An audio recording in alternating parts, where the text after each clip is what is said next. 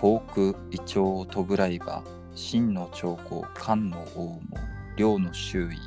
唐の六山これらは皆九州先行の祭りごとにも従わず楽しみを極め勇めをも思い入れず天下の乱れんことを悟らずして民間の憂うるところを知らざつしか久しからずして傍事にし者どもなり。というわけでですね今回は、えー、漢の王毛なのか真の王毛なのかよくわかんないですけど漢の王毛の、えーと、ちょっとお話をしようと思っております。えー、また、えー、バイアンガハラの戦いのお時間がやってまいりました。えー、お相手は、えー、作家ので、え、伯爵の、えー、商工研バイアンとバナナガハラでお送りいたします。というわけですね、平家物語なんかでも遠くイチョウとぐらいばっていうか、まあ、全部中国やねえかっていう話でありますが、まあ、王王朝、あれですけどっていうところで、まあ、真の長江、漢の王もわかるんですけど、領の周囲ってそんな悪かったっけ？思うんですけど。大体領の周囲って誰だよっていうあのこのもともとの字のやつで全然そんな人物存在しないっていうこいつだけ謎っていう唐の六様、まあ、安禄さんは分かります。分かりますけどというところなんですが。というわけでですね。まあでもこの「平家物語」の冒頭で出てくる、えーと、例えの人としては漢の王もはかなりこの諌めをも入れずとかなんか民間の憂れうるところを知らざつしカバーみたいなところは割と当てはまる人なのかなというところではあるかなというところです。でただまあこの人も複雑な人というかただただ悪い人というわけでもなかったりなんだりいろいろありましてえっ、ー、とまあ何ですかね。唐の六さんとかも安禄さんとかも捉え方によってはまあ一発の英雄だったりもするわけで、えーと、王もも別にそんな単純な人物ではないですよっていうところで今回はえっ、ー、と、オウモの話をしたいと思います。で、オウモっていうのは、えっ、ー、と、なんていうんですかね、えっ、ー、と、概要というか、概略の話を最初にすると、えー、前巻の末期に登場した人物で、えー、まあ人気の政治家だったんですけれども最終的に、えーと禅情という形で、えーとまあ、教養に近いんですけどあの自分の仕えていた皇帝から、えーと、政権を奪取して、えーと、自分が皇帝になりまして、えーと、漢王朝を一旦終わらせて新しいと書いて秦という王朝を立てていろいろ革新的なのか復興的なのかよくわからん政策をやったと、四方八方に敵を作って、えーと、そこら中で反乱が起きている中、えーと、洛陽とか長安とかその辺とか大都市でも、えーと、反乱が起きまして、えー、と自分もぶち殺されてしまってあと新王朝は、まあ、一代で終わってしまいましたよという感じの人であります。なので新末五漢書とか言った時っていうのの、えー、と冒頭はだいたいこの王母が敗北をしていくところっていうのが、まあ、新末号刊書の最初のところかなという人物なんですけれども、はい、ですね。なんかバナナガハラさんオウモのイメージとかって何かあります？そうですね。あの頭の毛が薄いんでしたっけ？あまあそんなのもあります。冠の中に布をかぶるみたいなそういうことをしてたみたいなことは聞き聞いたことがあります。まあいろいろやらかしてから、まあ、書かれたものに載っているから、まあ、そういうのもどこまで本当なのか話半分ぐらいの方が話半分ぐらい割と虚栄心の強い人ではあったのかもしれないなっていうところではですね。と白髪白髪を染めてたとか？白髪染めてたなんか黒く塗ってたとかがいろいろありますけど。髪の毛関連の話題が多いな、はい髪の毛管理もあるしあと体がなんか貧弱だったの気にしとってなんか胸板を厚く見せるために服の中に毛を入れてなんか厚くさせて見せてたとかシークレットブーツ履いてたとか。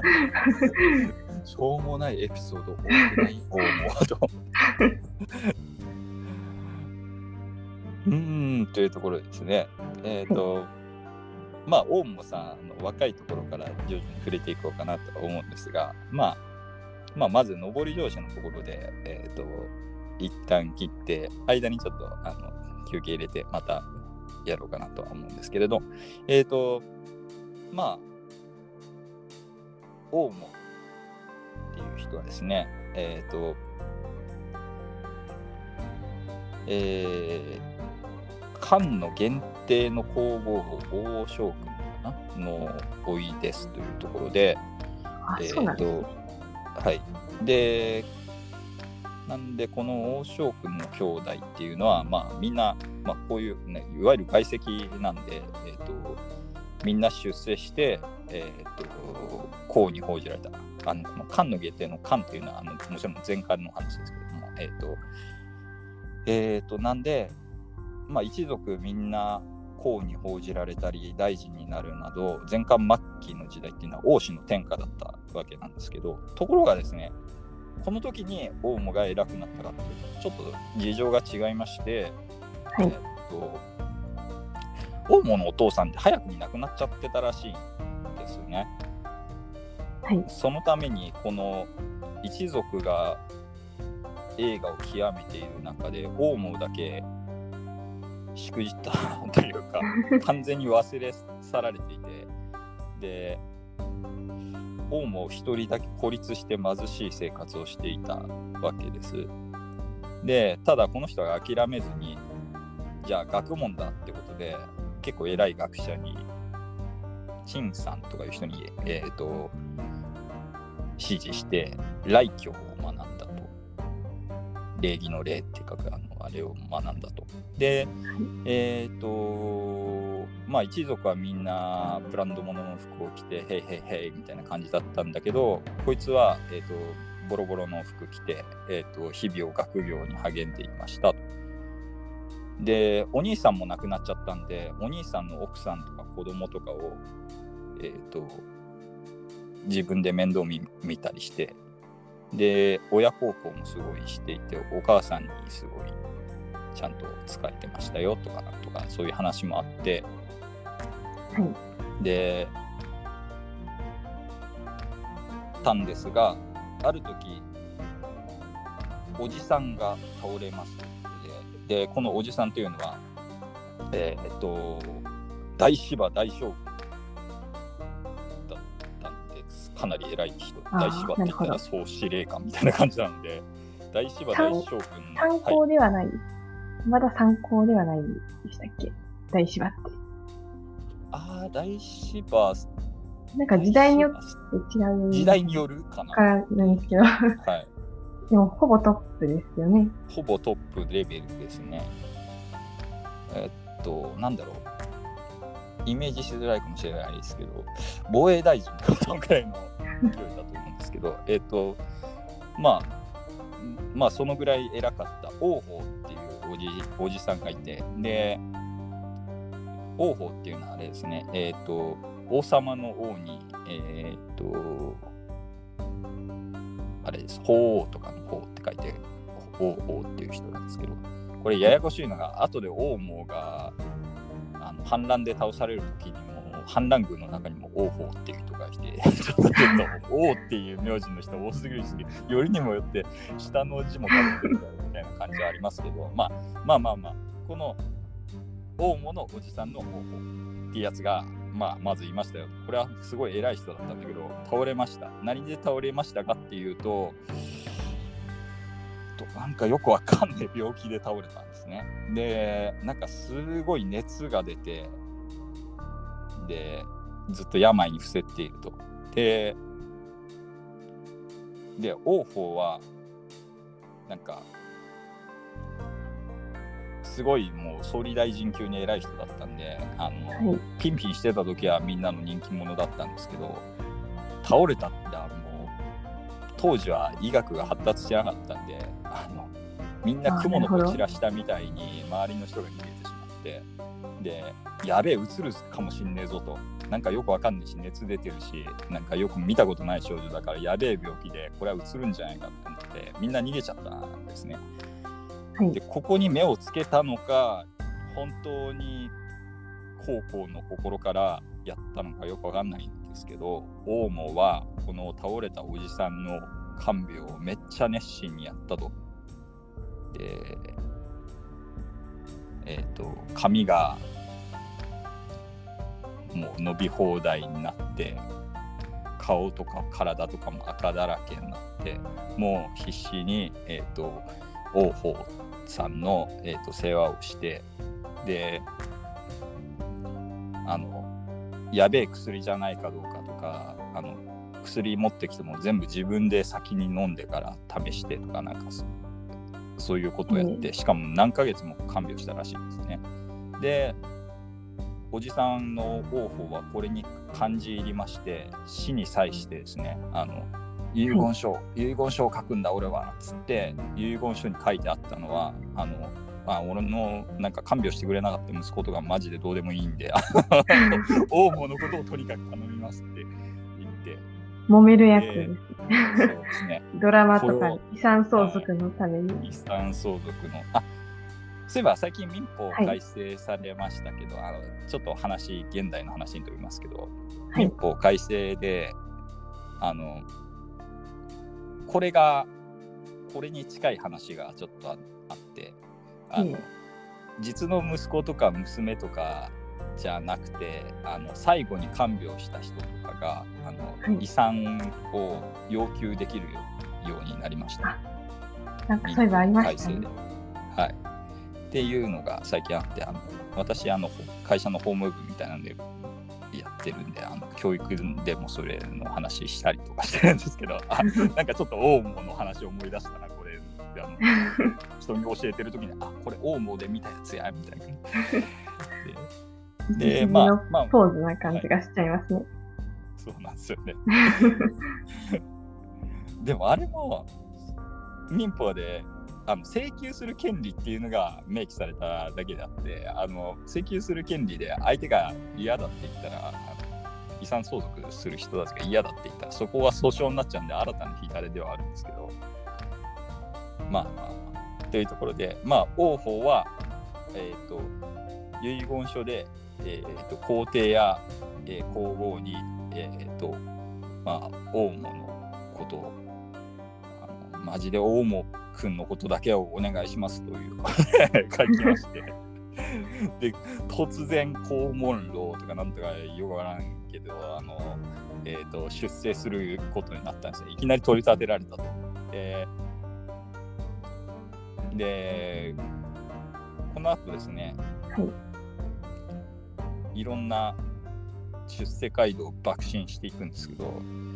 途中でえーっと A 氏元年とかなんか紀元前16年とかなんですけどなんかえーっと新都港っていうのになるんですよね。えーっと、はい新しいに都の都にえーっと港で新都港っていう、えーっと列港になるんですけどこの新都港の新っていうのを取って後にあの大門の王朝新というようになりますというそうなんですね。そうなんですよね。えっ、と、まあ、こうになった時の土地というと。うんなんか、オウム結構、儒儒学とかに熱心な感じがあるんで、そっちの方からなんか取ってるのかと思ってました。ああ、はあれですね、割とセオリー通りのあの単純というか、地名につけてるんです地ね。名由来っていうやつなんですね。まあ、儒学凝ってて名前にうるせえっていうのは確かに後で結構出てくるんですけどね。はい。まあ、まあまあまあまあまあ、そういう風になって、まあ、突然偉くなってバシバシ出世してきますよと。ただ、これも割とうまくて、偉くなっても割と謙遜するというか、まだポーズを取ってるんですね。ポーズが、ポーズが非常に長い。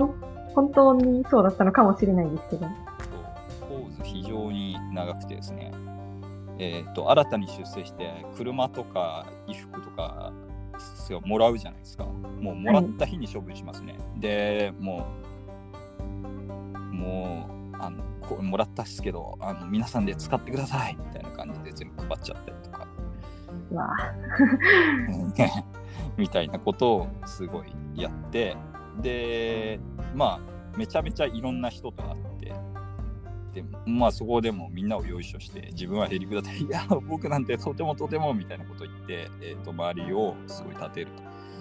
そうするとあの「おうもいいね」みたいな感じで「いいね」がすごいつくということで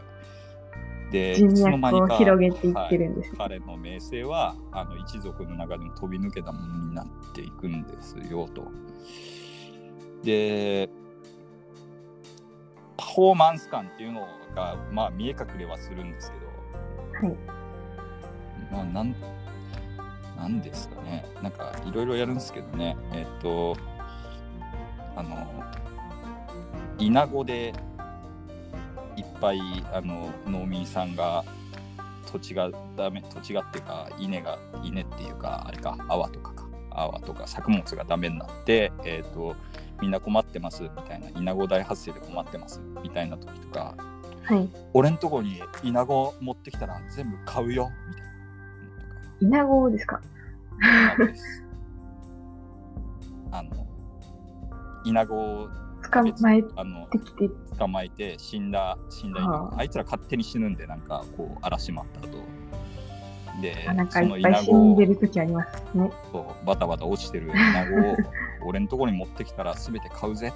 みんな困ってるやろって言って、大野さんすげえみたいな感じになって、さすがや、成人やみたいな感じになって、えっと、すごいに、めちゃめちゃ人気だったらしいです、大野という人はですね。えっ、と、でもなんか怪しげな方向にもだんだん進んでいって、はい。えーっと自分の息子がですね奴隷を殺してしまうという事件を起こしたりします。でなんですけど、はいこの時かなりすでにオウムはかなり偉くなってたんですけど、はいあの奴隷とはいえ人間許すことはできんとか言ってえーっと弟あの自分の次男をですね次男をなんか追い詰めて自殺させてしまいます。っていうことで、えー、とこれも当時めちゃセンセーションもてはやされたんです。はい、もてはやされさすがやーみたいな。さすが大野さん、成人の生まれ変わりやーみたいな感じ自分の子供でも容赦しねえ、マジパネっすみたいな感じになって、はい。えっ、と、大野大人気ということですね。えっ、と、マジかよと思うんですけど、この辺ちょっと倫理観の差なんですね、現この。辺ね、ちょっとね、現代の感じで言うと、ちょっと、うーんっていうのが結構あるんですけど、関子 と一緒やんってなります。そうなんですよね。割と暴君みたいな人でも自分の息子をうんなんか処断したりはするんで、なんか、いいいんだ、それは、みたいな 感じになりますね。そうなんですよね。ここで、普段の行いなんですね。普段の行いがですね、へりくだったりしてるんでっていうのもあって、っていうところなんだろうなと思うんですけど、で、まあ、この辺から、お、機熟してきたぞと思い思い思ったのかどうかわかんないですけど、えーっと、まあ、限定の時代いつの間にか終わっておりまして、原始元年、愛帝という人が、えーっと亡くなりまして、えーっと新たに平帝っていう人が即位します。で、平帝は、えっ、と、平定の、えっ、と、平定はまだその時は若いんで、えっ、と、なんだ、えっ、と、平定のおばあちゃんである太閤こ太閤っていう人が、えっ、と、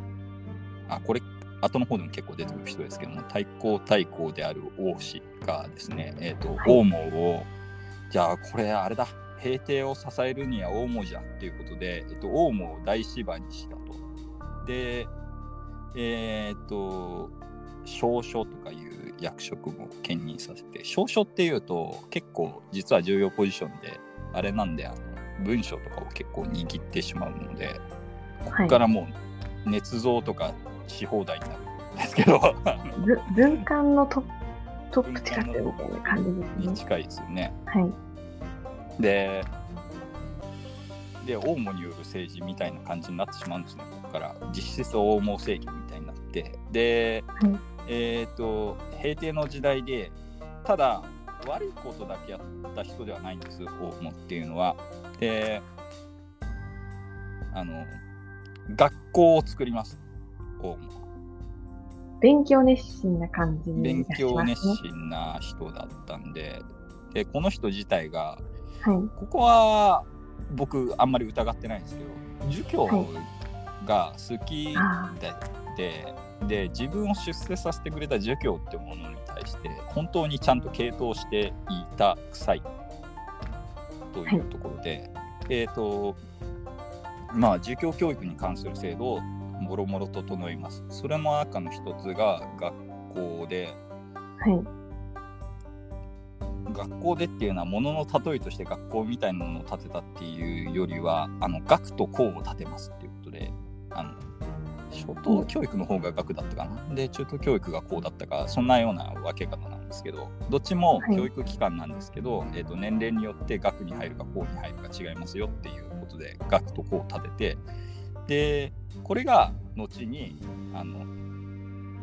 後のように教育機関とか建てた時にあれだろ大門の作った学校みたいなやつだろみたいな学とか校みたいなやつだろってことで学校っていうようになるということでかなり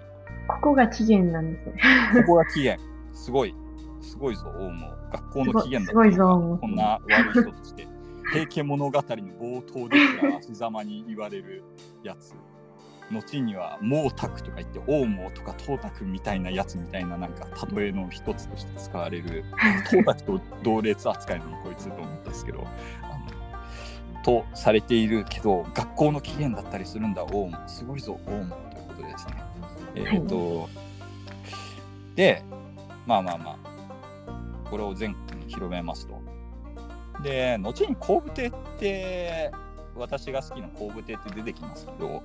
い。後部亭の政策ってあの王も倒す反乱軍から始まったあの後部亭のあのサクセスストーリーですけど割と政治は王門のいいところはそのまま継承しているんで学校のまま。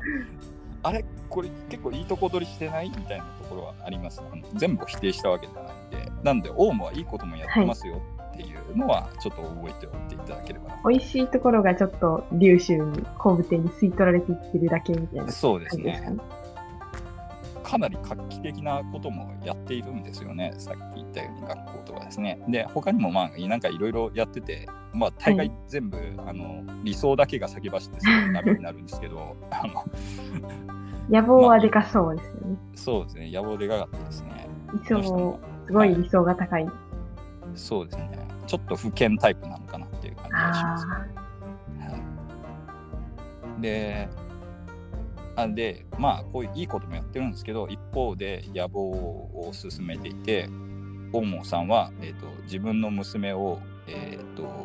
平定の、平定ってあの平らに皇帝の帝平定の皇后にしてます。で、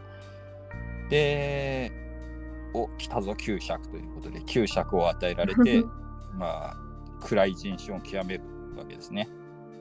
ー給食っていうのは、王毛が最初ですよね。確かそうですね。はい。で、なので、はい。あの、散奪というか、全焼とかの、えっ、と、てか、王毛がもらってんのによく後の人たちあのもらうよなって思って。あそうですよ。でもあの、給食を受けた人一覧みたいなのが、給食のページ、ウィキペディアのページにあるんですけど、結構やばそうなやつが多くて楽しいですよね、見てて。そう。なんか、外文悪くても、あの、すごい縛りでとか。そう、オウムはこれでなったし、みたいな感じで、あの、なんか踏襲してますけど、オウムがやったやつ踏襲するのどうなのかなって思って、滅びそうで怖くねとか思うんですけどね。ちょっとやっ、ぱ諸葛亮なんかも、あの、一応話に出て、は話には出てますね。はい、もらわなかったんですけど、まあ、北伐が成功したら10尺でももらってやるよ、みたいなことを言ってるんですけど、はいいいんかって思いますよね。みんなのヒーロー、こ孔明さんも、給釈をもしかしたらもらっていたかもしれない。まあでも成功したら成功したで厳かに返したりするのかもしれないなっていう気がします。軽口叩いたぐらいな感じだと思うんですけど、ねあのシーンで。受け取るわけねえだろみたいなところなんだろうとは思うんですけど。で、まあ、給釈もらいましたよっていうところで、まあ、皇帝の道に進んでいくんですが、あの、平帝が死にます。いいタイミングで。はい。でめっちゃ毒殺をすでに疑われてます。この頃からあの王もやべえなっていうふうに思ってた人もいるのかもしれません。毒殺の噂が絶えなかったというところは、あの怪しいぞこいつってなってる人がいたのかもしれない不。審死だったんですか？不審死ですね。なんか、で、割と毒殺味が、なんなんだか死んだ時のことがよくわかんないみたいなのだったと思うんですけど、まあ、はい。タイミング。そそうタイミングが良すぎるのとその後のオウムのムーブがあのフィギュアがいいわずか2歳の子供をですねその時2歳のが緊張だった人を、えー、と後継ぎに指名したりとかするということでえっ、と樹子英って言われる人ですね。子英劉劉子英さんなんですけどえっ、と、えーっと、樹脂エイか、樹脂エイなのか、あのシエイなのかよくわかんないですけど、あのどこで切るんだ名前っていう感じはありますけど、えっと、この人は全くの傀儡というか空物といいますか、えーっと、まあ、ずっと座敷牢で監禁されていたらしいということで、あの 超かわいそうじゃねえこの人でまあ、そんなことをしながら、えーっと、ここからあれです、あの、オカルト、オカルトブームですね。あの、井戸から変な石が発見されて、えっ、と、王も皇帝になっちゃいなよみたいなことが書いてある石が発見されました。これをみんな信じるのどうなのと思うんですよ。たまに出てくる謎の石ですね。謎の石です。中国史によく出てくる。なんか意味深なことが書かれた石。ただ、これも、これも、あれですよね。あの、超積極的にやったの王も最初かなっていう気がしますよね。このムーブ。あの予言ムーブみたいなのをいっぱいいろんなところに仕掛けて、その走りもそうなんですね。そうですね。で、まあ、中国の各地で、えっ、と、王も天使となれみたいな文章とかですね、あの、謎の、謎の石石でできてるのがちょっと面白い。石牛とか石文とかがですね、いっぱい出てくるんですっていうところで、これを同じやつがすげえいっぱい届けてくる。超怪しいやつ、こいつ。相性っていうやつが出てくるんですけど、相性っていう、哀れにあの一章二章とかのあの本の一章二章とかの章って書いて相性ってやつ。こいつ多分あの王も腹心なんですけど、えっ、と、はいこいつがめっちゃ、めっちゃ、あまた見つけましたっつっていっぱい届けてくれる。怪しいだろ、怪しい。めちゃくちゃ怪しいんですけど、あ、じゃあ、あれだな、これはもうしょうがないな。天が言ってんならしょうがないな、つって。あの、この時はですね、なんか、えっ、と、まあ、最初の方にいろんな白い石とかなんか発見された時に、えっ、と、節皇帝、あれ、なんかこれもあれで聞いたぞ、石石皇で聞いたぞって感じはあるかもしれない。節皇帝とかいう、なんかよくわかんねえ、あの、摂政の説に皇帝で、あ 皇帝の代理ですよみたいな役職についててでその後に、はいえー、とさらにあの追い打ちで予言みたいなのがいっぱい発見されてえっ、とじゃああれだと。あの仮皇帝だ。とかで最終的に新皇帝だみたいな感じになってえっ、と最終的には皇太子としてなっていた、えーとは主子英さんを廃しまして自ら新皇帝となりましたということで、えー、と今度は新王朝というのを建てるんですけれども、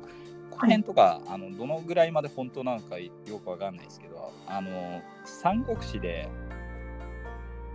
はい三国志で、あの孫権があの井戸の中から玉璽拾うじゃないですか。はい。で、あ、これ欠けてるやん。角欠けてるから本物や、みたいないうシーンあるじゃないですか。言ってますね。言ってましたね。で、はいこれはその王も即位エピソードの時にあの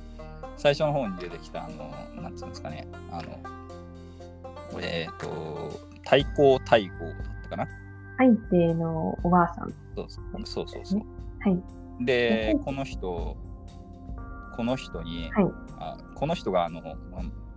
玉璽預かってたんですけどはい。そこにいっぱい兵士とかバーって来てでもう天命は改まったのですぞ玉璽をお渡しくださいみたいな感じでまあ渡さねえと殺すぞみたいなノリで、えー、とはい。来てで王毛などを指名したのが間違いであったわみたいなことを言ってあの太閤太閤は、えー、と玉璽を投げつけたと死者に対してあの脅してきた死者に対して玉璽を投げつけたその時に、えー、と玉璽が欠けてしまってっていう話があります、で王毛は欠けた玉璽を見てあの金で直したんですけどそこを欠けたところを金で埋めたんですけどこれがなんか、その、えー、と三国志の時にあの王毛に投げつきあの王毛の使者にあの太閤太閤が投げつけた時に欠けたあれだみたいなそれが残ってるから本物の玉璽だみたいなのの元ですとされております。まあ、どこまで本当かわかんないけど同じ玉璽みたいなのがよく出てくることがありますけど、そうですね。玉璽って大体1個しかないものなんですかあの伝国の玉璽ははこの時代は一応1個しかないはずなんですけどね。あの国がいっぱいできたりしたら、それぞれの国が玉璽持ってるっていう貼り出したりとかしないものなんあ、そうです、そうです。あ、いや、うん後はそうです。あそうですね。偽物だったとかそういう話も、えー、玉璽を渡してあげるよって言ってる人が持ってる玉璽は偽物だったよみたいな話とかもある。あ、後々は出てきますよね。あのまだ、ただ、この頃はまだ玉璽は、えー、と一応中国に伝国の玉璽って言われる、その、あの漢、秦漢と続いたの、えっ、と、玉璽は、えー、と1個しかないよというのが、まあ、まだ触れ込みの時代の話であります。い割と重んじられているところであります。で、えっ、と、新しいと書いて、新王朝を打ち立てるぜということで、まあ、人気の王門が人気のままにあの始めた新しい王朝、どんな素晴らしい政策を生み出すのかなっていうところでですね、はい。えっ、と、社会主義みたいな政策 ダメそうと思って。あでも、社会主義もあの理想で言えば、あまあまあまあ、そうなんです。そうなんですよ。性善説にのっとればなんとか。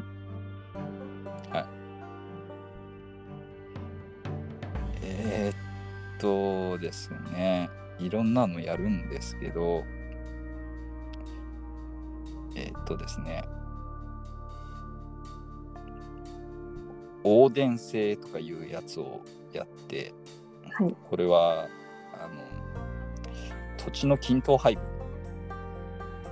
分性みたいなものですか？そうですね。えっ、と、うーん、なんて言うんだろう。あの、静電性って聞いたことあります？青い田んぼって書くやつですか？いや、あのじゃなく、て井戸の井って書く方。あ、あーあなんか、えーっと、田んぼを分けて真ん中をそうそう。こういう、こういう地にするみたいな。そうなんですよ。で、はい。オウモっていうのは、あの、儒教マニアだったので、えっ、と、何でもかんでもその成人が君臨してたあの行春雨とかの時代が最高だよみたいな。州の時代のそうですそうです。制度を市場とする。市場としていたんで、なんかそれに近いようなやつを、まあ自分なりので解釈でやるんですけどなんで土地の均等配分とかをやろうとして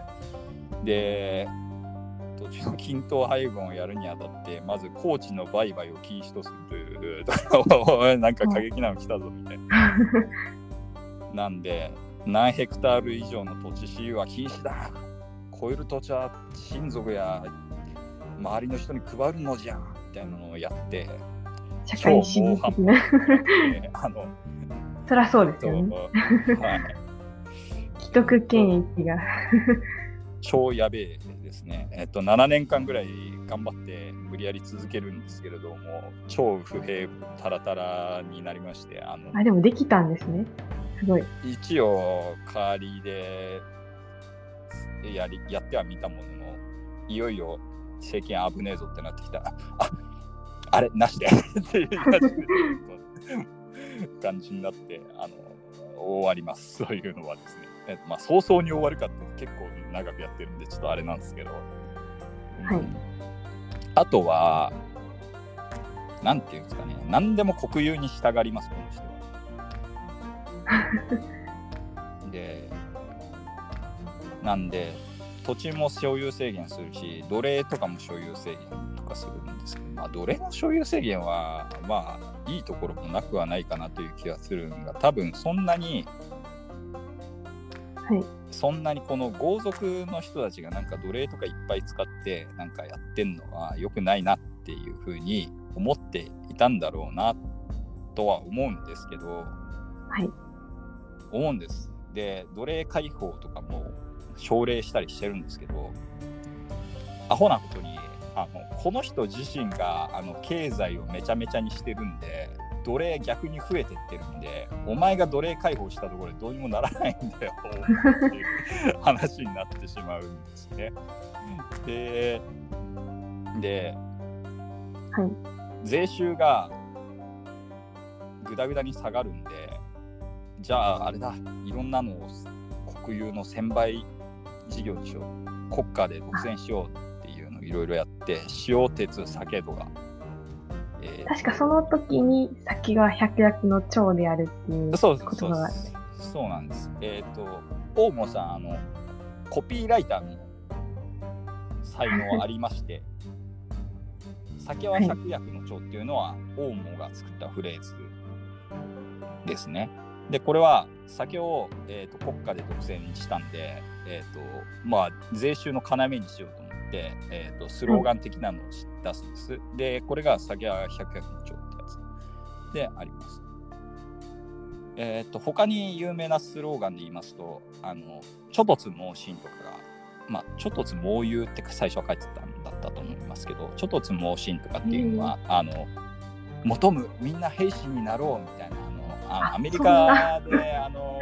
あの、指さしてる、あの、なんかニューヨークの擬人化みたいなおっさんが、あの、求むみたいなのが、あれみたいなポスターで、えっ、と、ちょとつ猛進って言って、みんな、ブラジル移民みたいな。そうそうそう。みんな新王朝に、新王朝に忠誠を誓おうみたいな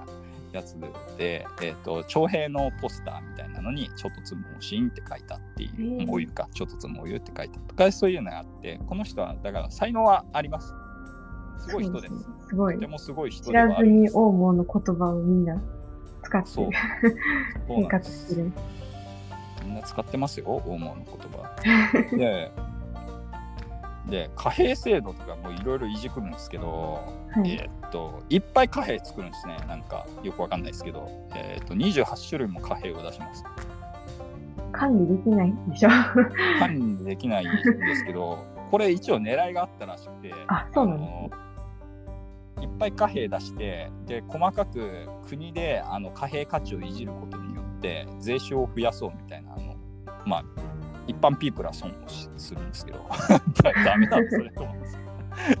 まあ、貨幣価値をあの国家の方が操作することによって国は潤って民間はひあのちょっと弱まるみたいなのをなんか想定してたみたいなんですけど全然うまくいかないんです。でなんでうまくいかなかったのっていうとしょっちゅうしょっちゅう貨幣の価値が変わるんで、はいあの使わないですねオウムが発行した貨幣を。でみんな闇であれを使うんですあのえっ、と漢の時代に使われてた御朱銭を使うんです。なるほというこど。とであのそもそもみんなお金を使ってくれないからなんでこんなにいっぱいお金を出しているのにお金を作っているのに使わんのじゃみたいな感じで 全然。我々も気づけようと思うんです理論上は、まあ、はい。理論上は正しいこと言ってる時が多いですけど、実態が伴ってないから、でこういうことにダなっちゃうんでしょうね。でこの人の良くなかったところとしていざめてくれるような人を周りに置かなかったんで、なんか失敗してても手遅れになるまで誰も手遅れになっても誰も何も言ってくれなくて自分でようやく気づいてやめるんですけどもうちょっと止めてくれるやつを周りに置くべきだったなっていうのを見てて思います。であとはなんか刑罰がやたら重くてあの、うんこの多分貨幣を流通させようと思ってたからあの、やったんだろうと思うんですけどあのなんて言うんだろう貨幣偽造したりすると死刑とか死刑なんです。そうで昔の貨幣勝手に使ったのがバレても、えー、と投獄されたりしますそれもダメなんですね。ダメなんです。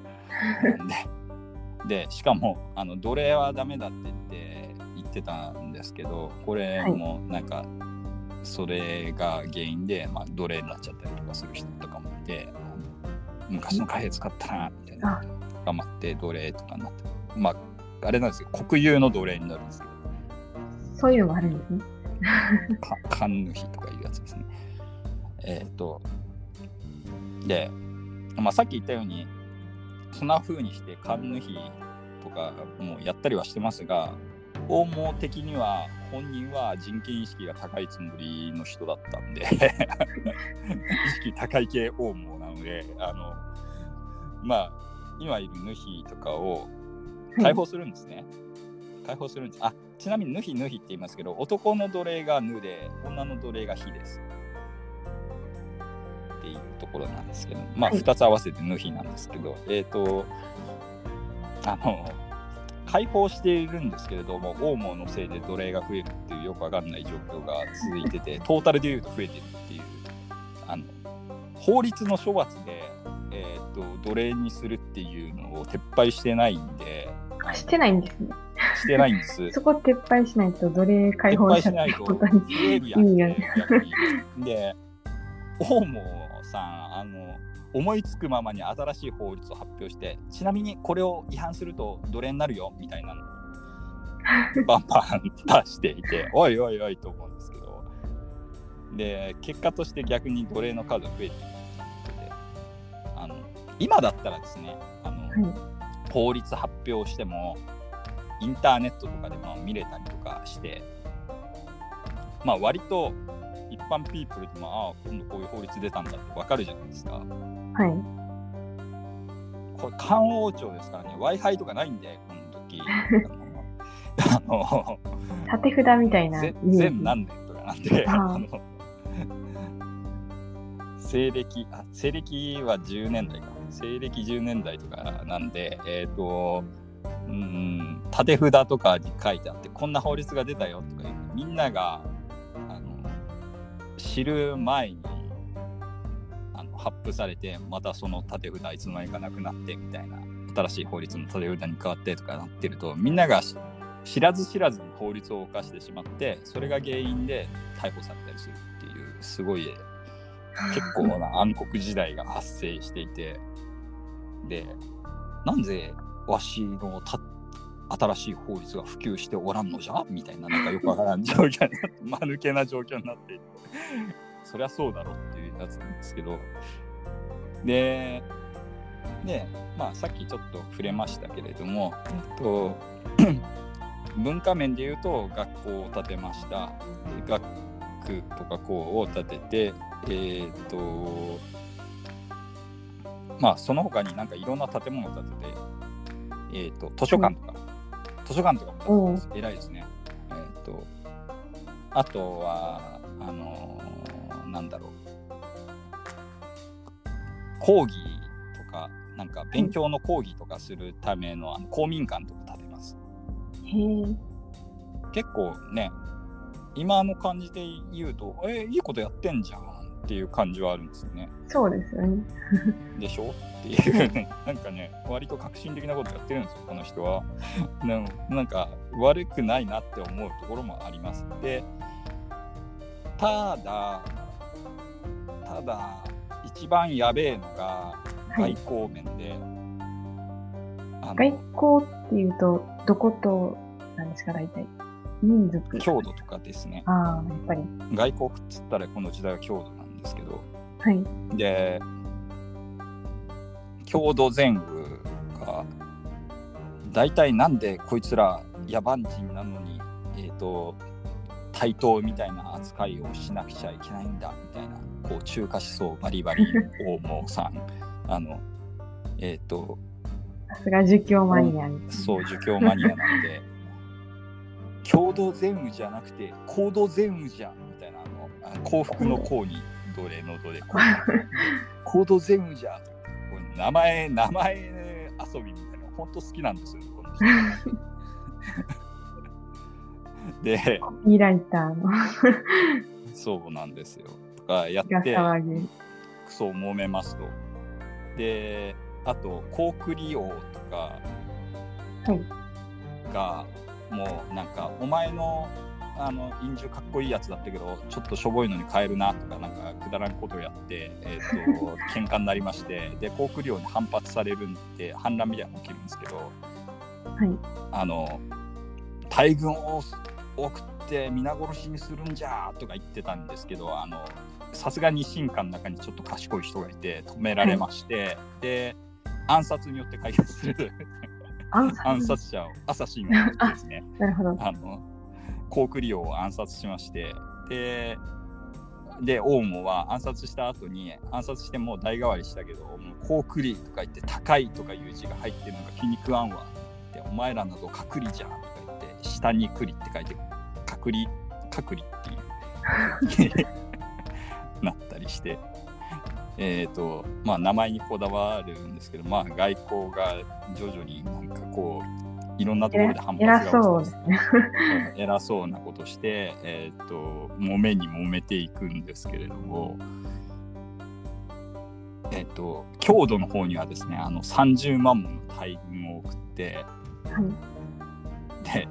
これ全くの無駄に終わったっていうこ無駄うだったんです。30万人無理やり集めて、えーっと郷土の地に送り出したらなんかその揉めてた党の郷土の人はあの全部はなんか病気で死んじゃってたみたいな。あれあ あれ？みたいな感じ。何だったの？この行軍は？みたいな感じになって。ー無駄に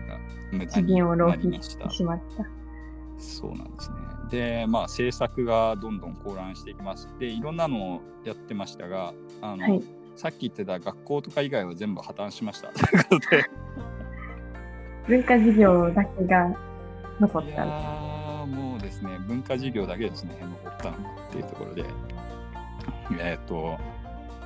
えっ、と、貨幣制度は全部破綻しましたし、えっ、と、はい奴隷は逆に増えましたし、えっと、気づかないもんなんですかね。うーんそれはちょっと周りにもうちょっと賢いやつがいればなーって思ったんですけど、本当は解放する気がなかったからとか、そういうことなんですね。うーん、どうなんだろう。微妙なところです。あの、本当は解放するつもりはあったかもしれません。あのそこまで、あの、一般ピープルに対して、なんか辛く当たろうと思って辛く当たってるわけじゃなくて、これはもう単純にちょっと足りてないところがあったのかなっていう感じはあります。本当の邪悪じゃないですか、それは。本当のジャンルではないんですね。この人は別に多分。いいと思って悪いことやってるタイプの人なんですね。結構。悪いことしようと思って悪いことやってるタイプではないです。で、まあ、外交はさっき言ったようにあの30万人連れてって無駄でしたっていうのとかあって、で、これもう連れてかれた人たちちゃんと戻れなかったりするんで、戻るときはもう自動解散でみたいな感じですげえ適当に終わる。もう農地から人がいなくなっちゃったとかそういうのが発生してもうとんでもねえ感じになります。でその後に追い打ちのように、えーと、黄河が決壊しまして天変地異が起こり天変地異が来ましたよというところで黄河が決壊をしてで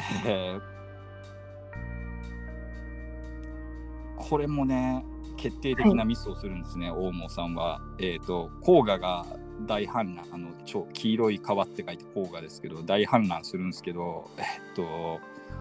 なんかこれを処置するとあの黄河の流れを変えるようなあの大工事をすれば、はい、もしかしたら、えーと、マシになったかもしれないと言われているんですが、はい、そうすると大門のお墓あの先祖代々のお墓が水没しちゃうっていう意見があってじゃあやめとこう。みたいな、はい、そんなんとですけど、えっと、まあ先祖儒教的には大事な儒教的には大事。ですかね。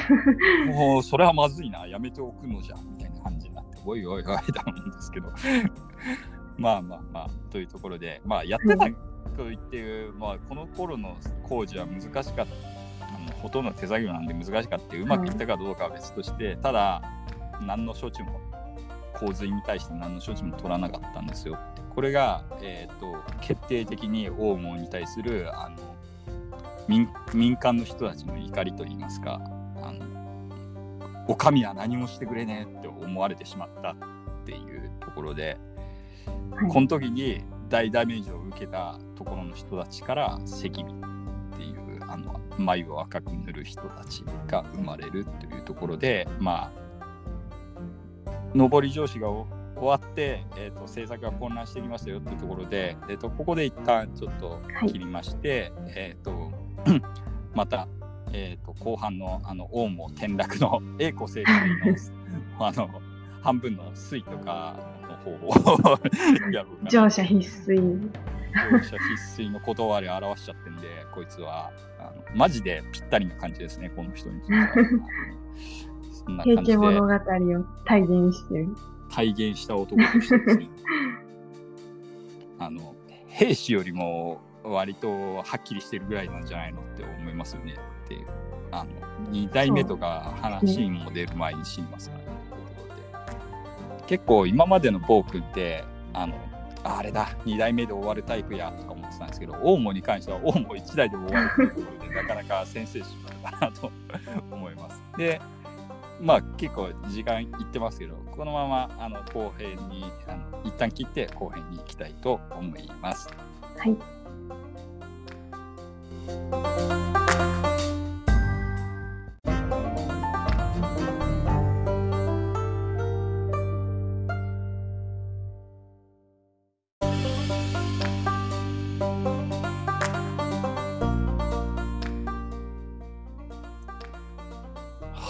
えっ、ー、と、王も後編ということでですね、えっ、ー、と、まあ、傾いてきた、えっ、ー、と、新王朝、新しいってか、ここの新王朝なんですけれども、はい、ちょこちょこいろんなところで反乱が起きるようになります。で、えー、特徴的な一等最初のやつが意外となんと女の人がこうしたことで、両モの乱ってやつがまず起きます。知ってます？この話。聞いたことあります？知らないです。で、両モのもって、あの、あの呂布の呂に、えーと、お母さんの母って書いてあるの両モって言うんですけど、この両モっていう人がいたわけじゃなくて、両のお母とか、両の両両ばあさんりょうおばさんとかそんな相性みたいな感じなんですね。そうです。りょう、りょもさんで、えっと、結局名前が不明なんで、あの、この、この女の人が起こしましたよって、りょうのおっかが起こしましたよみたいな ぐらいの感じの話です。で、どういう人なんですか？こういう、この人はですね、あの、はい、あるところで、あの、なんか、ヤンキーをすっごい集めて、あの飯とか食わせているお金持ちのおばあさんがいますと。おばさんかおばあさんかちょっと微妙な年齢の人がいますと。で、で、なんで俺らにこんなよくしてくれるんですか、寮のおっか、みたいなこと言って、はい。なんか頼みがあるんなら何でも聞きますぜ、俺たちとか言われたら、満を持して頼みを言うわけです。あの、賢齢を殺してくれと。はい。賢齢に私の息子は賢齢に、えー、と不当な裁判の結果殺されたんだと。でこの息子の敵を討ちたいんで実はお前たちにちょっと情けをかけてきたんだと。で恩義を少しでも感じているのなら私の賢齢殺害計画にお前たち参加してくれということで 急に物騒な話になったぞということです。すべて計画だったんですべて最初から計画だったんです。えっ、と、えっ、と、りょもさんは、えっ、と、まあ、人を集める一方で密造酒なんか作っておりまして、で、そのお金で、えっ、と、あの、刀剣とかこう武器を買い集めて、で、このヤンキーたちを武装させて、で、あれです、この、はい。権利を襲撃します。あんまりオウモとは関係ないんですね。あの、関権利。係ないんですけど、ないないこともないんですけど、直接に、こう、オウモの打倒とかそういう、わけ反乱ではないんですね。全然ないんですけど、ただ、この、なんか、うんこの両坊さんがさっき言ってたように、息子が殺されたっていうのは、はい。あの、オウモの失勢のも遠因ではあって、あうん頻繁に法律が変わるせいであの誰も今法律がどうなってるか分かんねえっていう状況だったんです。なんで役人は実は今これはあれなんだみたいな死刑なんだ今の法律だみたいなことを言うと え本当なの？えよく分かんないけどえでも権利が言ってるんだから本当なのでは？みたいなやりたい方だだったらしいんです。でそれでまあ処刑されてしまってただ両方的にはあのうちの息子は微罪だったのに殺されたっていうのなんかどんなことをやったのかよくわかんないですけどあの納得がいかなかったらしいんです。であ、はい。いろんなところで、えー、と役人が今の法律ではこうなってんだって言って気に入らない人をぶち殺すっていうのが結構起きてたらしくてで、まあ、それの一つの事件ででただ殺された側の遺族は黙っていなかったというのが両方の乱であります。で、はい殺しちゃったんですよ権利権利殺成功しちゃって、ね。はい。で、龍馬は成功したんです。で、龍馬さん、あの、捕まえた権利が命乞いした時に、あの、私の息子は、しょぼい罪で処刑されたのに、あなたたちは許してくれなかった。あの、でも殺人の罪っていうのは時代が王門の時であっても他の時であっても基本死罪なんでって言って殺した どやみたいな感じでで権利を殺しましてで言ってやった感が。今回今回を遂げた龍馬さんはこの後すぐ死んでしまうんですけど寿命ですか？そういうことじゃなくて。多分寿命です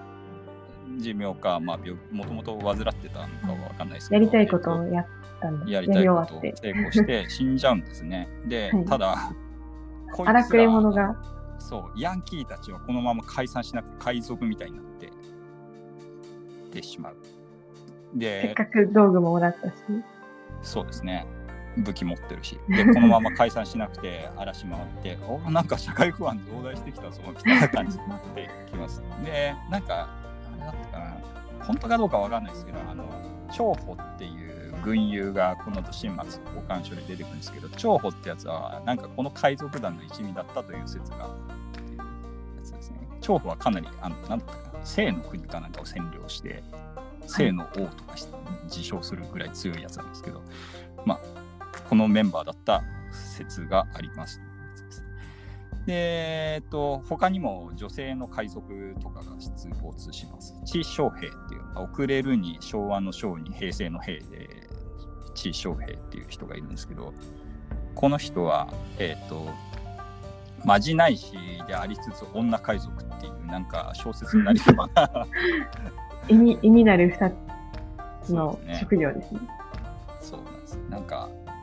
チンチロリンみたいな、あの、なんか、ギャンブル兼まじないみたいなのがあって、それでなんかよく当たるんだかなんだかよくわかんないんですけど、占いみたいなのをやる人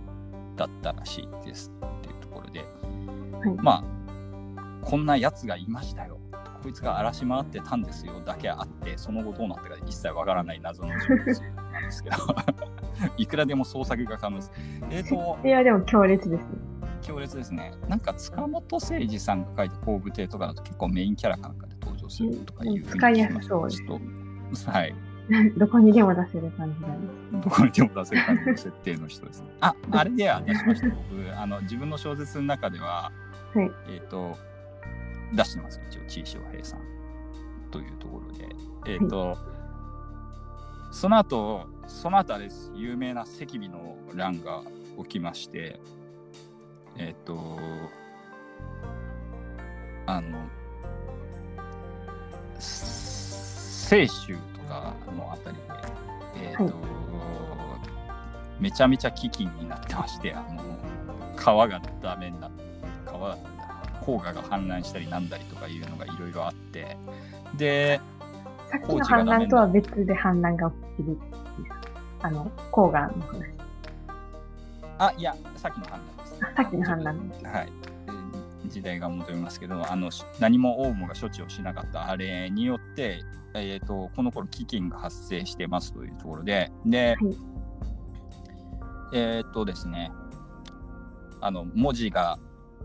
文字が読めないけど、あの勇気があったのでリーダーになった。ハンスですね、牢屋のハンスってやつが。牢屋の人ハンスが最初100人だったんですけど、えーっといつまにか1万人になる軍団を率いてですね。でこの人たちはあのーなんかすごい政治的な主張とかがあった反乱軍ではないですで反乱のつもりも多分なかったっていう最初の方はでえーと生活に困って、えー、と食べ物を求めてみんなでまとまって、えー、といろんなとこ襲撃して食べ物を奪おうぜっていうなんかすごい原始的な理由で動いている集団なんですね。であの偉い人幹部同士ではお互いを巨人って呼び合うっていうなんかよくわかんない巨人って思いましたけどな なんかいろんななんかローカルルールがなんかちょっと名前が面白いですね。えっ、と、す最も偉い人は三老らしいですね。とか、なんか、あの、三人の老人って書いてる。多分三三人幹部があれだったのか、あー最初は。三老とか言うらしいですけど。えっ、と、で、えっ、と、で、朝廷と新王朝と戦うようになるんですけど、この人たち最初武装がなかったんで、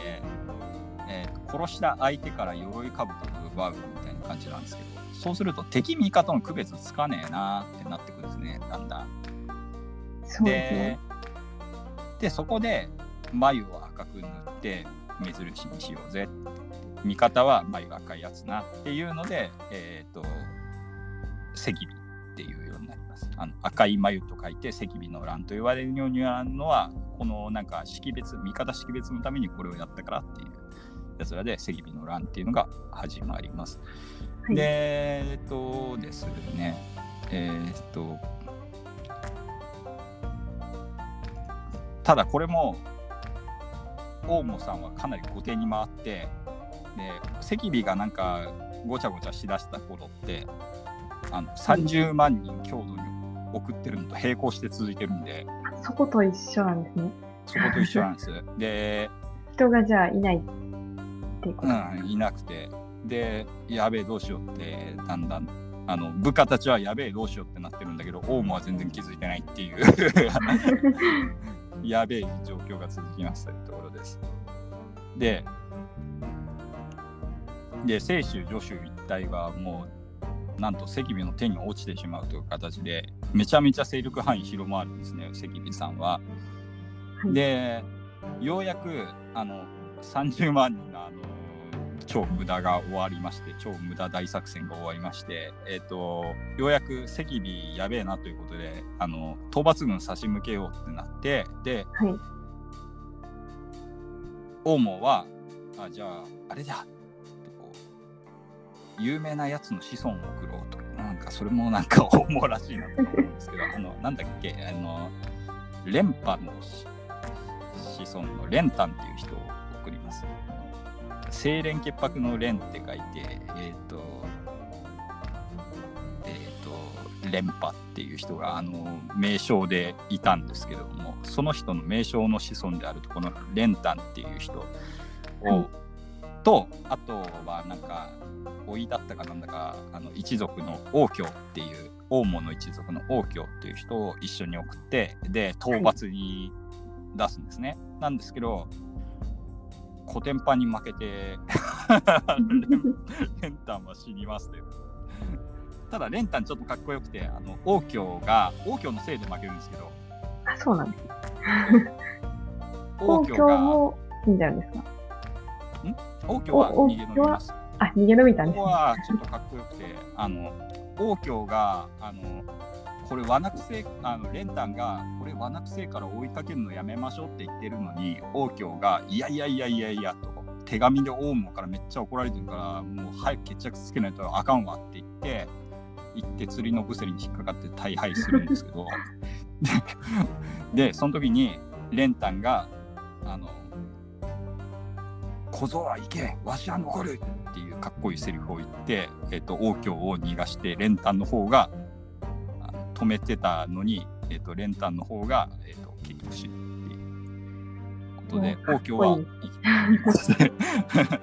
王家はその後は活躍するんですか？あーと結構新王女滅亡するギリギリまで頑張ります。あの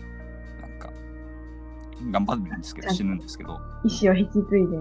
意思を引き継いで頑張ります、ね、はい。こここれでなんかシャキッとしたのかわかんないですけど、王居は割とかっこよかっこよく死にますね。で、まあ、逃がしたのに死んじゃったんだっていう感じはないでもないですけど。で、まあ、レンタンは超、超人気人物だったので、えっ、と、この、レンタン死んじゃったのっていうので、あの、なんか、新王朝の軍的にはかなりなんか精神的ダメージがでかかったらしいということではいいうところであります。ただ、まあ、結構レンタンって軍人には人気あったんですけど民間人からはなんかレンタンの軍めっちゃ略奪するから怖っみたいな 赤尾より怖っみたいな赤尾にあってもレンタンに合うなとか言われてたりとかまあ二面性がありますねこの人。割と猛将あるある。猛将あるある。で、まあ、赤尾は練炭をぶちのめしたことで、えー、とかなり、あの、えっ、と、勢いに。勢いに乗りますというところで、はいあります。で、えっ、と、なんだ、えっ、と、あ、で、この時、釣りのブセリを仕掛けた刀剣っていう赤尾の将軍がいるんですけど、この人、はい刀剣はめっちゃ頭いいやつで、あの、後に赤尾から離脱して一人でただ軍友になって、あの、小武帝龍種と結構バチバチ戦います。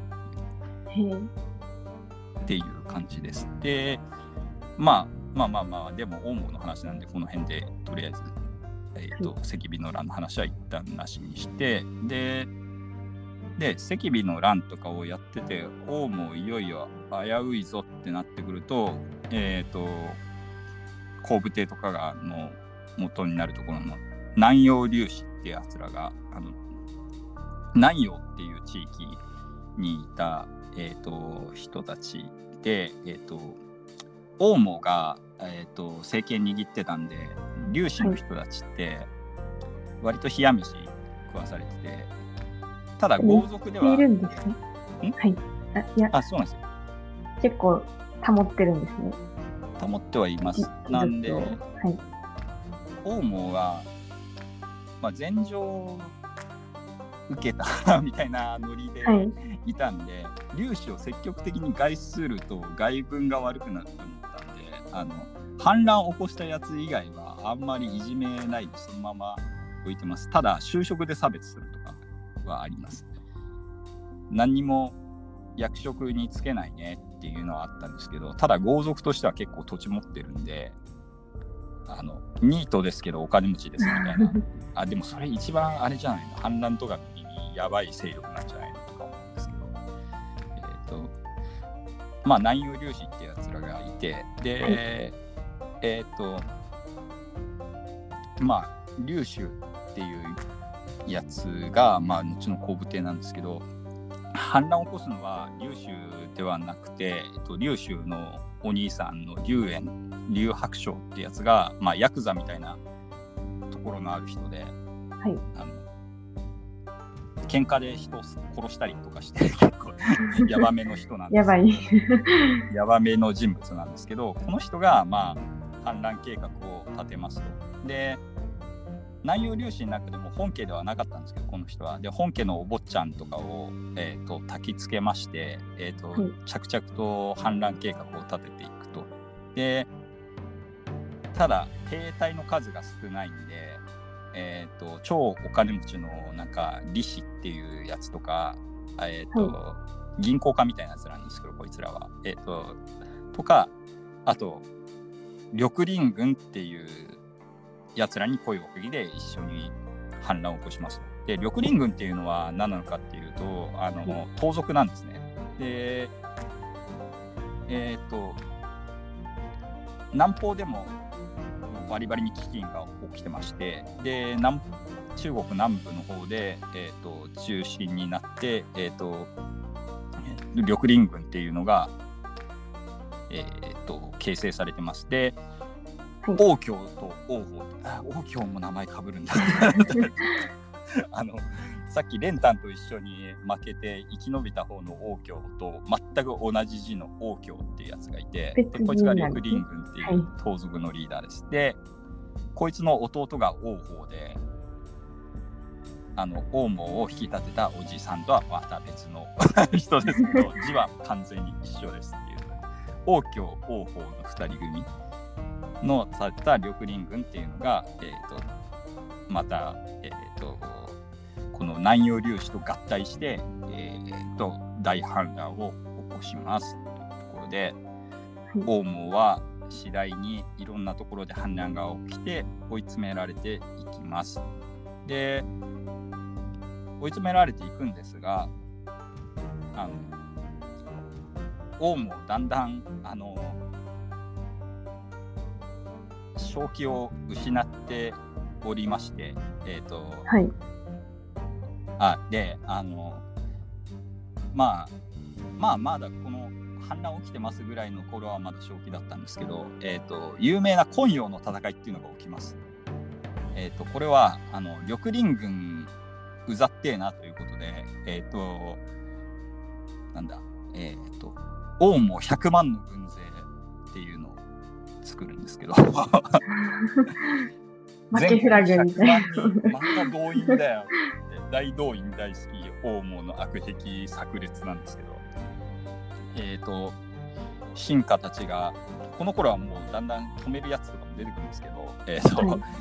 ただ止めるに聞かず宗佑っていう将軍がたびたび王毛のことを諌めるんですが、えー、と100万の軍勢を編成しまして超俺の考えた最強の軍隊っていう感じなんですけど。えっとですねあの参謀が100人ぐらいいます。そんなに、あ、はい。なんか、あれでしたっけ？いろんな兵法家をたくさん揃えたいろんな流派の軍学者とか兵法家とか意見が合わなくなって、あ意見合わなくなって、全然会議まとまらずみたいな超アホな現象が起きるんですけど、えー、と一流東大一流とされている兵法家を全て集めましたとかいう謎の参謀軍団を編成してでまあそいつらが上の方にいますと。でえー、と司令官は、えー、と王友とかいう人とかなんですけど、えーと司令官も2人いてこれでこいつらもなんかいまいち連携不足みたいなとかダメじゃんで えっと、100万の軍勢か動員かけたんですけど結局45万人ぐらいしか集まんなかったですそれでもすごいですけどえっとなんですが、い。あとは、えっ、と、猛獣使いとか入れてますね。猛獣使いとか入れて、で、虎とかヒョウとか、象とか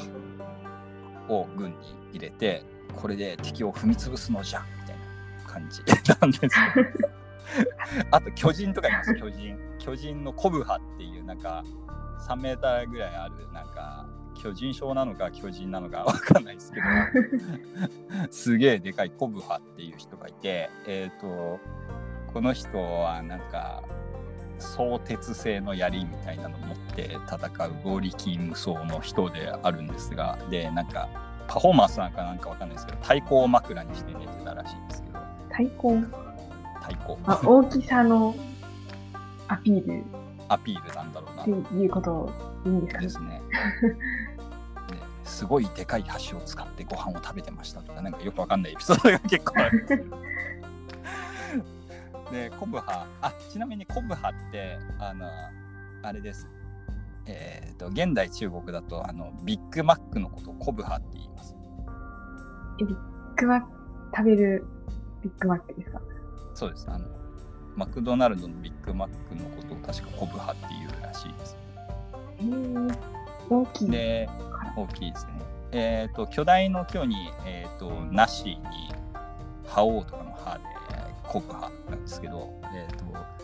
大きいものの例えとしてコブハっていうのはなんか使われるらしくて、なんでそれでビッグマックがコブハっていうらしいですね。なるほど。で、まあそんなよくわかんない軍隊、よくわかんないですけど、えっと、軍隊を出して、で、戦うんですけど、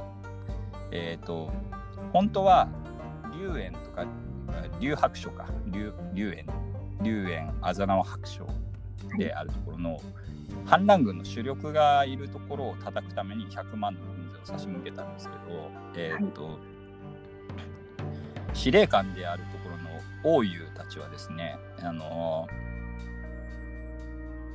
途中で昆陽っていうところにも反乱軍がちょこっといるらしいぞという話になって景気づけにこいつらを倒そうぜって言い出します。でさっき言った宗友っていう賢いやつがあのいやいやいやいやそういう余計なことすると失敗のもとですからやめましょうぜって言うんですけど何を言っとるんだ100万の軍勢なのにあの1回だけで解散なんかつまらんじゃないかみたいな話になって超バランで司令官が 昆陽を攻めます。で昆陽の城にはえっ、とまあ1万とかいないぐらいの軍勢しかいないんですけどえっ、とここで劉州がサクセスストーリーを発動させましてえっ、と100万の軍勢に囲まれてしまった昆陽から、えー、と脱走兵のふりをして脱出した劉州が援軍を集めてきてで背後から殴り込みをかけて司令官を撃ち撃ち取ることに成功するんですね。すごい主人公補正。すごい。ほ補正というか、で、主人公適正というか。はい、さっき言ったようにあのえっ、と俺の考えた最強軍団だったせいであの全然会議とかもまとまってないって言ったじゃないですかなんで、はい司令官が2人いるうちの1人討ち取られただけなんですけど王神と王友のうち王神っていうやつの方がなんかこいつはなんか個人的な武勇を頼みにしていた節があってでなんかあれなんですね。自ら迎え撃っちゃうんですね。あの劉州たちのことを援軍を。でそれでし討ち死にしちゃうんですけど。超バカと思いながら。思うんですけど。で片方司令官やられただけなのにあの劉州たちのルフする司令官死んだぞっていうのにやって両方死んだのかと思ったあのあの100万の軍勢はみんななんかちりぢりに逃げてなんかお互いに踏み合ったりしてあの川でなんか溺死したりとかしてなんか壊滅します。マジでって思うんですけど、まあ、壊滅したっていうのは話半分で多分ほん半分ぐらいはもう全部逃げたんだろうなとは思うんですけどただ結構な人死には出ますっていう人死には出てで、まあ、コブハと活躍が見たかったですね。そうですね。で、100万の軍勢負けたらしいぜっていうのは中国全土に伝わりまして。劉州強い。そう、劉州強い。そして王も弱くねっていう話になって。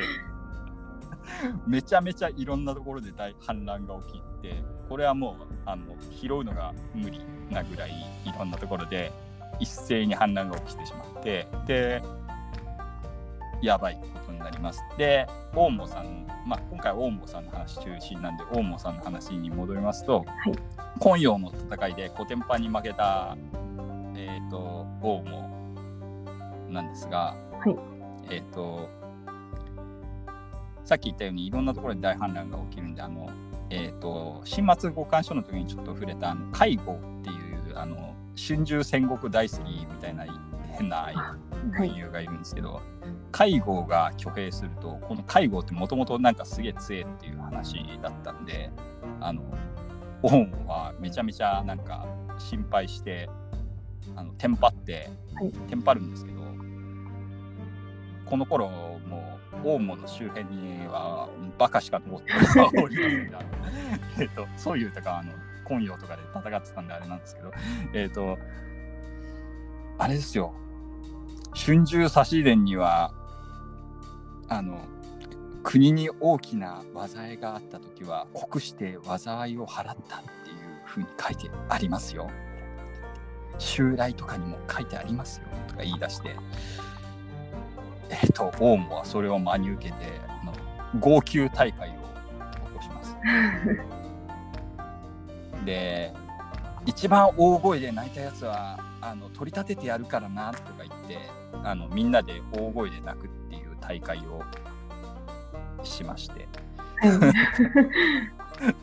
マジで？でそんなことをやってたりしてでまあ一方でまだまだでもなんとかしようという気持ちはあって、はい、えっ、ー、と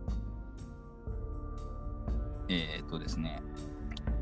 九個将軍っていうやつを作ります。新たに。でもこれもコピーライターっぽい、はい、五個将軍ってあるじゃないですか、はい、あのあれのあれって多分これの真似だと思うんですよ。九個将軍の多分。五個将軍はあれですよね。あの、はい、実際一緒に揃ったことがないっていうのが有名ですよね まあそうですね。九個将軍はちゃんと揃ってるんですね。そうですね。揃ってるんですけど、あの、揃ってるだけでめちゃめちゃ弱いのが九個将軍なんで。名前負けしてるんです、ね。はい。名前負けしてますね。というところで、えっ、ー、と、九個将軍は、えっ、ー、と、なんか、任命したものの裏切りが怖かったんで奥さん子供を人質にしたりとかを回してます。すごい疑心暗鬼になっちゃって。式激引く急行将軍なんですけどでめちゃめちゃでこの後もあの今だからこそ逆に給料弾まないとやばい状況だからこそ給料弾まないといけないと思うんですけれどもいよいよやばくなったらお金も大事だというオウムはあの給金を出し渋ったりしてあのあれです。あの士気激引の状態で反乱軍と激突しまして えと旧古将軍のうち6個があの負けて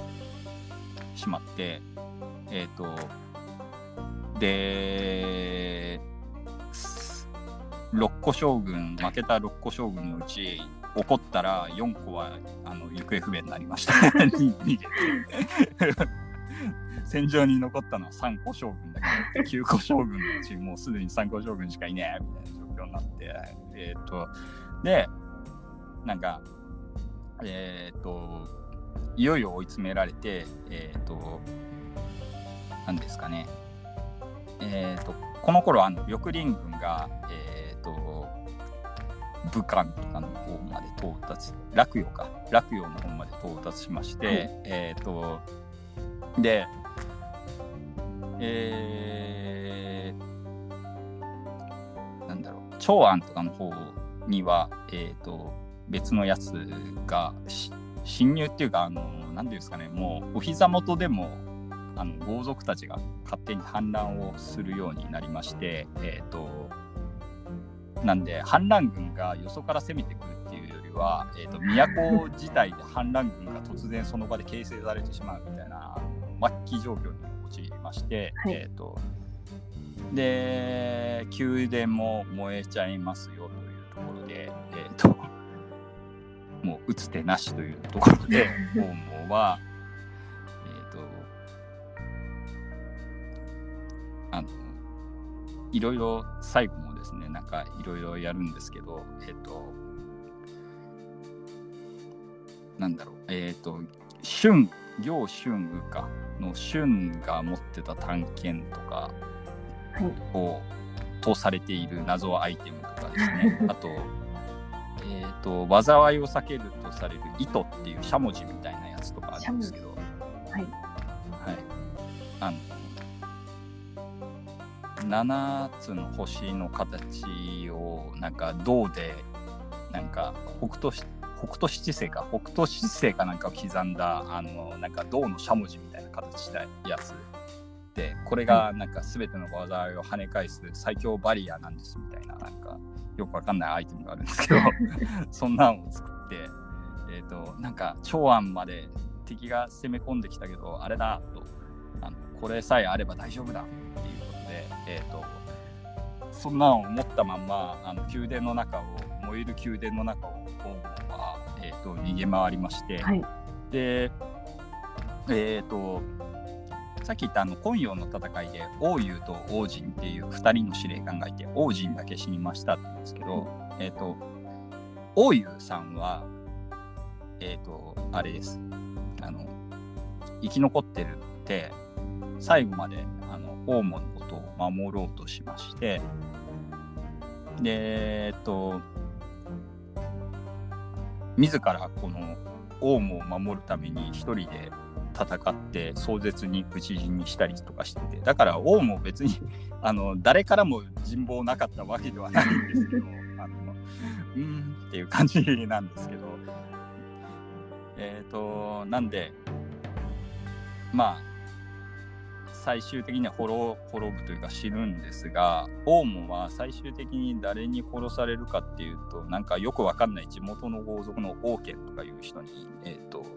殺されるのかな。で王権の王権の兵兵だったらなんか商人商人ですよ。商人に殺されちゃうんですよ商人。のトゴとかいう人が出てきて、えー、とこいつに王母が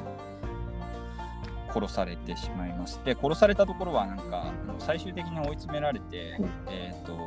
前代っていうところあの山水に切るに台で前代っていうんですけどなんかあの天文台みたいなところなんですけどそこに追い詰められた、えー、と結構絵になる死に方だと思うんですけど、はい。あの宮殿の内側に庭があってで池があるんですけど池の真ん中にあの天文台みたいなのがあってそこに追い詰められて王母は最後ここで殺されてしまいますというところであります。というところで王母は死んじゃったんですがまあこれもあのあるあるでえっ、と死体はそのこれ持ってったら結構出世とかできるんじゃねっていう人たちによってバラバラにされてあの細切れにされてしまいます。というところではい。でさっき聞いた言ったようにあのよくわかんない地元の豪族とかが最終的に最終のケツをはたいてしまったって あのあえ王も殺したの後部帝竜州でも赤尾でも何でもないんだっていう話なんですけどふさわしい感じのする最後ですね。まあふさわしいっていうか。でこの後の歴史の話もちょっと触れますとえっ、と王母は殺されちゃいましたけどさっき言ったように地元の豪族王権っていうやつが当初えっ、とこの宮殿を占拠します。はいででその後にさっき言った緑林軍と南洋粒子の軍が到達するんですが、えーと、この頃はあの内毛場であの劉州のお兄さんの劉白章さんは殺されてましてで代わりになんかボンクラの劉玄っていうやつが、えーと、皇帝を自称してまして、はい、皇子帝劉玄っていうあの、えっ、ー、と後進の皇にえーと、始めるで皇子帝っていうんですけど、はい、えーと、皇子帝龍玄っていう人がいてでこの人と盗賊軍団みたいな やつらが、えーとえー、とやってきてで王権に最初あのあれを渡せよと。あ王も殺したの偉いね。だけど俺たちの方が全然あの軍勢強えからあのおとなしくあれを渡せよと、はい、あの石を渡せよと あのえっ、ー、と。あれです。玉璽を渡せよって言うんですけど、あの、この王権さんは、あの、えっ、ー、と、宮殿を占拠して何をやっていたかっていうと、あの、えっ、ー、と、手当たり次第に、あの、高級の美女を、やっぱり。我が物にみたいなことに熱中していてあの言うことを聞きませんで、えーとこうして龍玄たちに殺されてしまいます王権は。で、はい、で、えーと、玉璽をゲットしたこうして龍玄たちは、えーと、長安を占拠するんですが、えーとまあ、この後についてはあのどういうふうになって最終的に後部帝龍州が天下を取るのかっていうのはまた別の機会に話そうかなと思うんですが、はい、えっ、とちょっと特徴的なエピソードとして龍玄はこうして龍玄は王毛の首を見てた時に王毛も変な気を起こさなければ格好になれただろうになっていう、ね、格好ってあの前漢の大臣ですごい、えーと、暗い人種を極めたんですけどあの結局自分では散奪とかはしないであの死んでいったんであの名シーンとして名を残してる人なんですけど、ねはい、なんで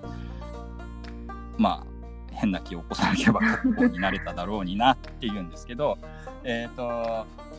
その時に龍玄の周りにはべっていた美女が、えっと、オウムが変な気を起こしたから陛下が玉璽を手に入れることができたんじゃないんですか？っていう。ででこの後オウムの首は、えーと、と晒し首にされましてえーと、民衆はあのオウムのせいで疲弊してたんで寄ってたかってこの首を投げたり叩いたりしてあの舌を切り取って持ち去った人とかがいるらしいです。で漢王朝の、えーと、三種の神器みたいなのの一つに実はオウムの首っていうのが入っている。五漢王朝の中で一応お宝物としてこの後引き継がれていくか、まあ、っていうところもありますけど、はい、でさっき言ったようにあのさっき言ったようにというかあの序盤の話に戻りますと学校を作ったりなんだりして大門さん自体もあのなんか悪いだけの男ではないっていうのがなんか伝わったら嬉しいかなと思って。で結局ななんだったのかな？っ てこの人なんか一言では語りづらい人なんですそう。でそうなんですよね。あのあで触れてなかったあのオウムの一面としてはあの科学も結構好きでっていうのがあってあの、はい、えっ、ー、とですね人体模型をまあ、一等最初かどうかは分かるんですけど、人体模型を作った人としての名前してます。人体模型？内臓のですね。はい。はい、あの、死刑囚が死んだ、あ死んだ後、あの、一説にはなんか、無本人でこの生きたままさばいたっていう説もあるんですけど、うん、えっと、あの解剖をしまして、人体解剖模型とかじゃなくて、人体 本物ですか？本物の本物の謀本人をあの解剖して、えーと、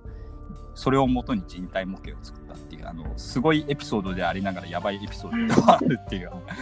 話があったりとかしてただ本当に医学を発展させようみたいなのがあって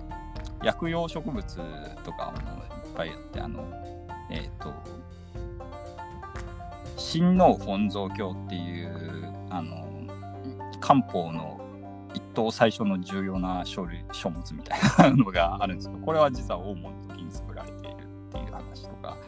あとはえっ、ー、と単位とかって統一しようぜみたいな話とかですね。はい。あの全国単位一都とか一章とか一号とかそういうやつを何か作ろうかっていう話になってでちょっと賢いなって思うのは、はい、あの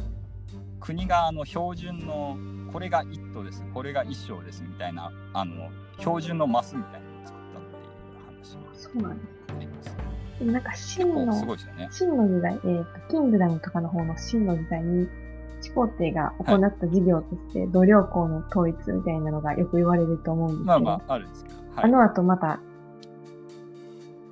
バラバラになっちゃったんですか？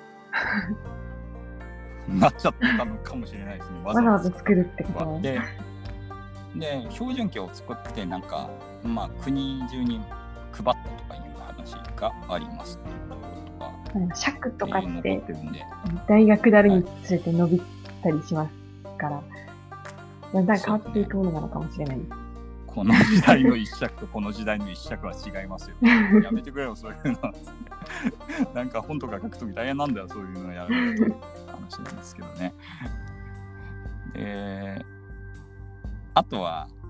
あとは鳥人間コンテストとかやってますね。これは何でかっていうと、はい、あの、えっ、ー、と、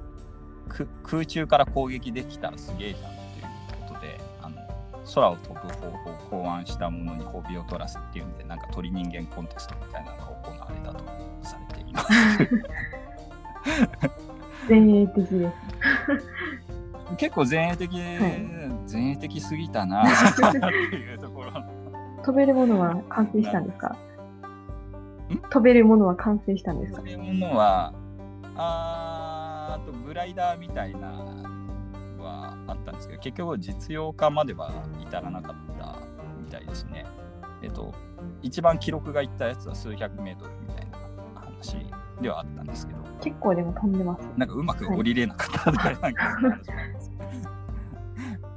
飛ぶのはできたけど、みたいな。まあ、鳥人間コンテストも最後はみんな辛いあれなんですけど。海に落ちるまでが鳥人間コンテストですね。でなかなかねいろんな側面があってあの超強いあの皇武帝流州よりも日本では大門の書籍の方が多いです。意外ですね。意外にも大門の書籍の方が多くて、えっ、ー、と、まあだからいろんな革新的なことをやってたりして、えーと、興味を持つ人が結構多いのかなっていうところであ見た目的な話に全然あ最初の方にちょっと触れたかな。ちょっと触れてたかもしれないですが、はい、えっ、ー、とえっ、ー、と見た目的なところだとあのちょっと言ってなかったのがあの口が超でかくて目が超ギョロギョロしていたっていう話でえっとでなんかシークレットブーツを履いていて 帽子も高いやつ、はい、ハート胸にしてたっていうえっ、ー、と織物絹織物の服を着てたんですけど、えーと、内側に毛をもさもさした毛を入れてあの胸板は厚く見せてたとかいう話とかですね。あります。でで白髪がすごい気になってあのひげと髪を黒く染めてたっていう話とあのハゲてたんで頭自体を黒く塗ってたとかなんかいろんな説が あります まあまあまあまあ見た目的な感じなんですけど あのまあそんな感じの人でしたよっていうところで。まあ口がでかいっていうのはあれなんですね、はい、あの欠点なんですねあの孫権とかも口が大きいみたいなふうに言われることがあるけど、それは割といい意味なのかなって取れるので。うん、どうなんでしょうね。まあ、これはただ単にもしかして特徴として載せてるだけで、いい悪いではないかもしれないですけどね。うん、割と。声がガラガラしてたとかなんかあるもありますけど そんな特徴も書いてありますああとこれはこれは本当かどうかわかんないですけど悪いやつというくくりでの属性付与かもしれないですけど本によってはあの瞳が長道だったっていう説がありますねあ、。そうなんですね。あの長道で有名な人って園長道ってわかります？あ、それはちょっと。園長道ってあれですあの工具の別名です。あ、ああ、ああの瞳の目の中にあの瞳が2つあるみたいな。そう。私はそのって言うんですきな時代的には旅行なんですけど、長道といえば、あ あの、高陵の建国者に前身の清々大将軍です。はい。割とでも、たまに聞く見た目的特徴ですね。そう、実際にいる特徴調べたら写真とか、ね。閲覧注意な感じですけど、らちちょっと怖いと思う人はいるかもしれませんが、割と一般的にある障障害っていうか、まあ、身体的特徴で、えっ、と、目の中に、えー、と2つ瞳がある人を長道とかって言ったりしますっていうところで、えっ、と、まあ、王門は一説には長道だったという説もありますが、でもこれって、うん。えっ、と、と,、えー、と特徴が被るんで、で、漢王朝という時代の近さとかから考えると,、えー、と同じように漢王朝にあだなすものというか なんというか。悪いやつくくりで長道っていう特性が付与されてたのかなっていう感じはせんでもないですね。民間の話ですけど。なんかあの、長道って、瞳が2つあるんじゃなくて、その、ガチャ名っていうか、その、ロンパリ、これ差別用語とかなんですかね。わかんないですけど、あまたそういうのだっていう説もありますね。あー、あのあの障害のことではなくてっていうことですかねはい。ちょっとどっちかちょっと判別つかないんですけど。まあでも瞳が2つある方がかっこいいんで、そっちを採用したらいいかなって 思ってますそうね。かっこいいというかかっこいいですけどねあとなんか日本だとあで、もあれか三つ国か誰か、徳川家の人であいましたいよね。るんですね。はい。えー、それは知らんかったけど、あの、まあ、ただ、あれですよね、降雨より前ですと、確か、なんだっけ、三皇五帝かなんかに、えっ、と、ちょ長度の人いいたかなっていう気がするんで、だから、成人の特徴でもあるし、えっ、と、ま漢王朝からすると敵対するものにあ、敵対するやつも、まあ、降雨がちょうどだったんでっていうのもあるとは思いますっていうところでありました。なんか、あ今回、オウムの話したんですけど、なんかオウム多分他にもなんか結構多分触れ損なっているところまだ結構あるんだろうなっていう感じがして、あの奥深い人物ですので、えっ、と、気になる方はまた本とか、なんか結構意外にオウムなんか新書とかで結構出てるんで、あの読んでいただけたらいいかなと思います。で、えー、と近年はやはりその中国が共産党になったっていうのもあってあのい再評価がなされていて、あのあー社会社会主主義の。先駆け的な扱いとして、えー、と称賛されるっていう時もあるとは聞きますというところで、はいえー、と今回については、えー、とオウムの話をさせていただきました。で、えー、とバイアンカハラの戦いでは、えー、とメール等を募集しておりまして、えー、と Gmail でバイアンガハラアットマーク Gmail.com で、えっ、と、あとは、えーハッシュえー、とツイッターの方に、えー、とアカウントがありますんで、そちらに、えー、と DM で送ってもらうか、ハッシュタグでひらがなでガハラ。たまにあの、ハッシュタグでバイアンガハラの戦いで、あのそのままつぶやいてからる方もいるんで、それでもいいんですけど、あの、ハッシュタグひらがなでガハラか、えっ、と、ハッシュタグバイアンガハラの戦いでつぶやいていただきますと、えっ、と、こちらで観測して、えーお便り回答で、えー、と紹介させていただきたいと思います。で、リスナーの声として、今回は、あのバックミュージック意外と気に入ってたんだけどっていうのがあったんであの今回はあの後ろで音楽流させてもらってますけど、まあそういったリクエストもありましたらあのお願いいたします。えっ、と今回もすげえ長くなってしまって申し訳なかったんですが、えっ、とお相手は、えー作家であすいませんその前に次ってえっ、とガハラさん何の予定でしたっけ？そうですね。次は、全便で、はい。前輪ですね。石膏の後に出てくる大虐殺。大虐殺の前輪。あの、みんな殺せば きっと良くなる前輪っていうことですね。前輪の話。で、あの、なんで、まあ、私はしばらく新松交換所周りで考えてますんで、私の方は前輪会の次に、えーっと、赤尾か後部艇かどっちかやりますというところで、えーっと今ちょっと迷い中でありますというところでございます。で、えーっとこの番組のお相手は、えー作家で、えー伯爵の商工券バイアンとバナナガハラでお送りいたしました。ありがとうございました。